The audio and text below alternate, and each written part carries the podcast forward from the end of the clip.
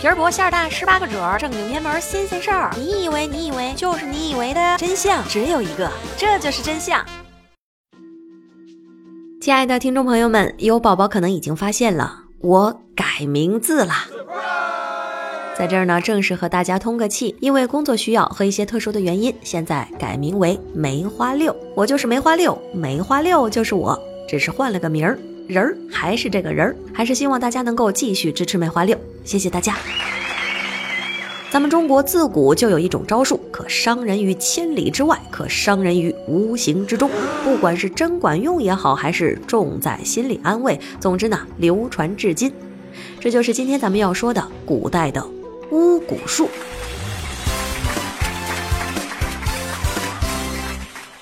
扎小人儿由来已久，属于古代巫蛊的厌胜之术，用法术诅咒或者是祈祷来制胜厌恶的人。最早使用厌恶之术的人就是姜太公。书中曾有记载：武王伐纣，天下归顺，丁侯却不肯来朝见。姜太公很生气，后果很严重。他画了一张丁侯的画像，并且射了两箭。丁侯是一病不起，前来求饶。姜太公在丙丁日拔掉一箭，庚辛日又拔掉一箭。丁侯好转如初。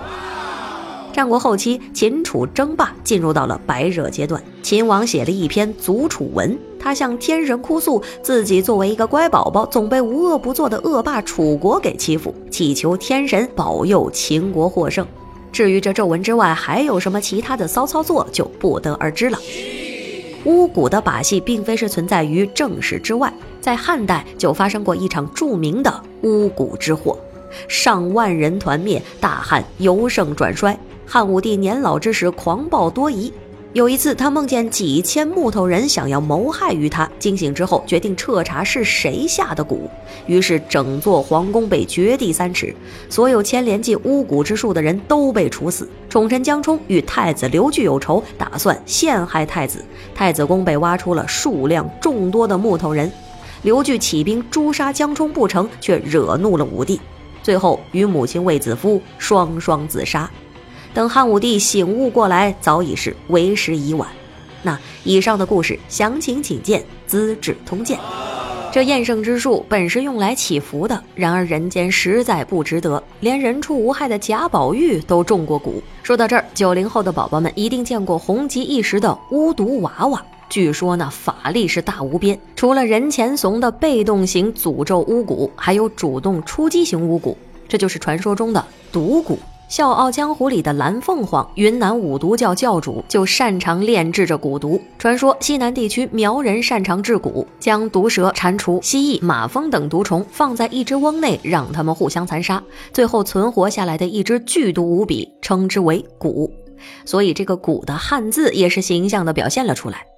成精的蛊虫幻化无形，寄生在女子的身上。为了不被反噬，他们时常是放蛊害人。掌握蛊毒的女子被称为草鬼婆。在苗疆，如果有小孩子被鱼翅卡住了，小孩的父母就会站在家门口骂街。这种习俗被称作喊债。据说草鬼婆听到了之后，就会感到害怕，就会收回蛊了。那其实呢，蛊术在中国古代江南地区早就是广为流传。由于苗疆偏远，在人们的印象当中，那里充满了神秘的未知感，再加上热带毒虫众多，蛊术逐渐就成了苗家专利。那为什么苗族认为只有妇女才有蛊呢？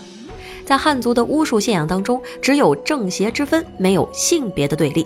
而在苗族这些南方的少数民族当中，在母权制被父权制取代过程中形成的文化上的性别对立要更加的强烈。这种对立表现在巫术信仰当中，就是占据正统地位的男性巫师成了维护社会秩序的一方，而在母系社会曾经统治地位的女巫师成了秩序的破坏者，被污为黑巫术的传承者。一切男巫师无法解释的天灾人祸，通通被扣在了女巫的头上。于是，妇女有蛊的荒谬结论就这样被推理了出来。本期节目由爱乐微超市赞助播出，各种水果、海鲜、甜品、蔬菜原产地直发，全国包邮。邮寄的途中如有损坏，也不用担心，全部包赔。快添加爱乐微超市的微信吧，小乐五四五四五幺幺零八，客服二十四小时在线。添加微信小乐全拼加上数字五四五四五幺幺零八。今天就到这里，下期不见不散。我是梅花六，爱你们，嗯。